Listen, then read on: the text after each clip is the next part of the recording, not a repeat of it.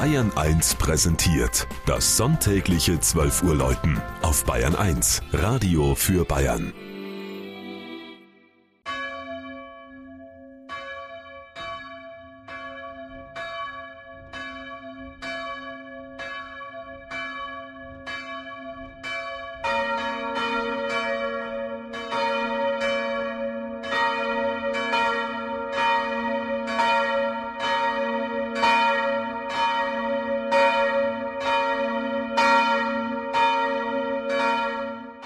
Högen in der Oberpfalz.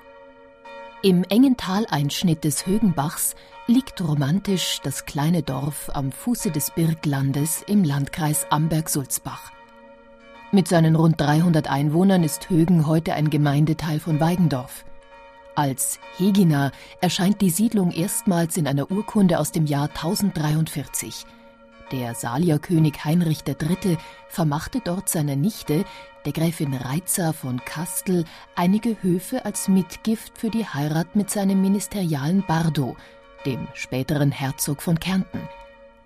Als im Jahr 1089 die Burg Kastel zum Kloster umgebaut wurde, stiftete ihre Tochter Ludgard dieses Erbe an die Benediktinerinnen. Högen war ein Landsassengut mit Hofmarksgerechtigkeit und wechselte im Laufe der Geschichte mehrfach seine Besitzer.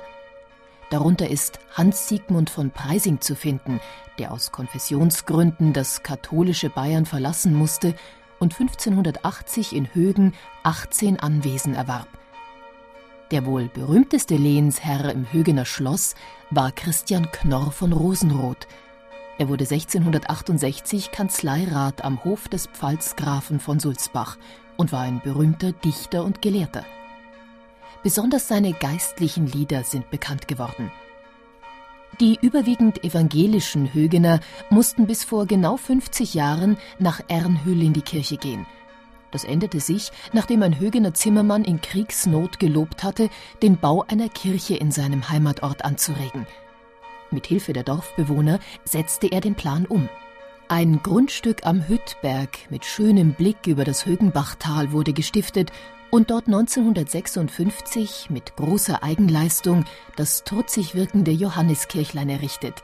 Ein kleiner Saalbau mit Tonnengewölbe und Orgelempore, der zum neuen Mittelpunkt der lebendigen Dorfgemeinschaft von Högen geworden ist.